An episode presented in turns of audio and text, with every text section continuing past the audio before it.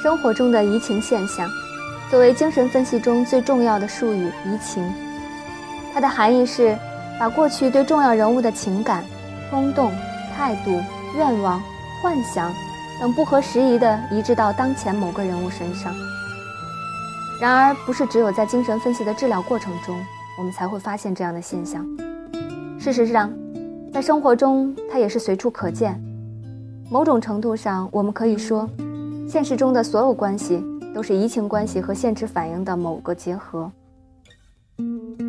一旦我们了解了这一点，以及个人的移情关系的本质，助于更好地认识自己，以及更恰当的处理我们和其他人的关系。最典型的一个例子，便体现在我们如何寻找自己的伴侣这件事上。很多人都相信一见钟情，在灯火阑珊的角落，忽然间发现那个让人倾心的女孩子，原来就是自己一直要找的人。也许她并不漂亮，但她却不毫不怀疑。然而，当你问到是什么让她如此动容，她大部分情况不是说不出。我回答：“这只是一种感觉。这是因为通常一些重要的事情，记忆的细节早就因为时间的关系及其他种种而被遗忘。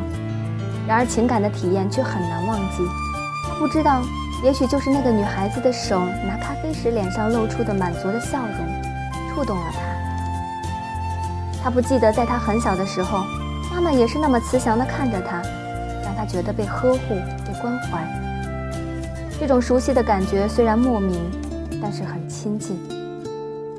爱情也并非完全是甜蜜的。如果你的过去和重要人物，比如说母亲的交往模式是不良的，那么你无意识的也许会经历强迫性重复。比如酒鬼或虐待狂的女儿，总是能轻易的找到同样的酒鬼或虐待伴侣的男人。我们也许可以称之为爱情的诅咒吧。事实远比这复杂。在成长的过程中，经过了很多的变形和改装。即便如此，唤起的任何一种强烈的情感，在生活早起的时候，一定能找到蛛丝马迹。同样，对于讨厌和憎恨的人，我们同样也可以找到答案。另一个常见的现象是，一些人对领导或权威类型的人物非常敬畏。不难得知，在他的早年生活中。一定有一个非常重要的男性人物，被他体验成十分苛刻的人。这个人可以是父亲，可以是老师，可以是祖父。对于陌生人，或者那些与我们关系较远的个体，移情也会以某种方式显露端倪。他们和之前的区别在于程度上的不同。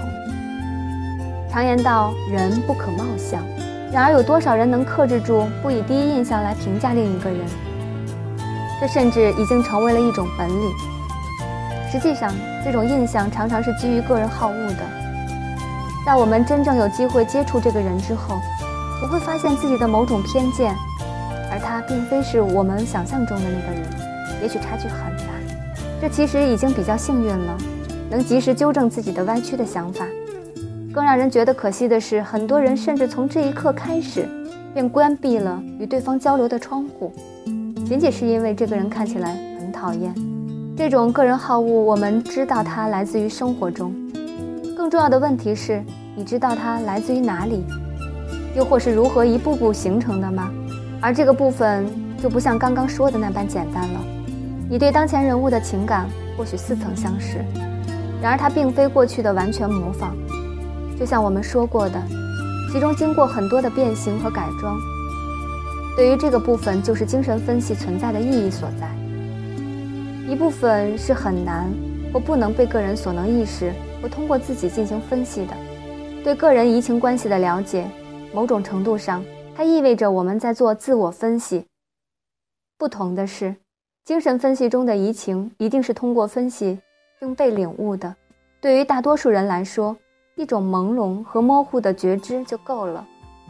也许正是这份不清晰，有时才能遮盖生活中一些无法面对的问题。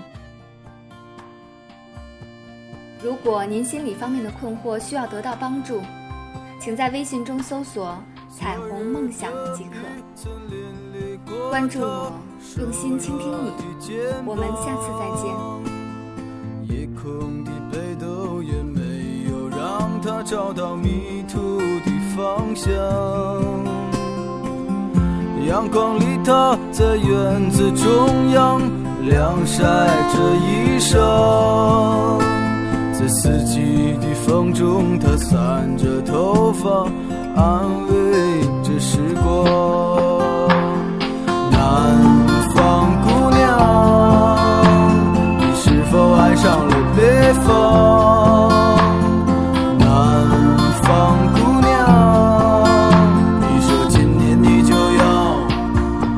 到你的家乡。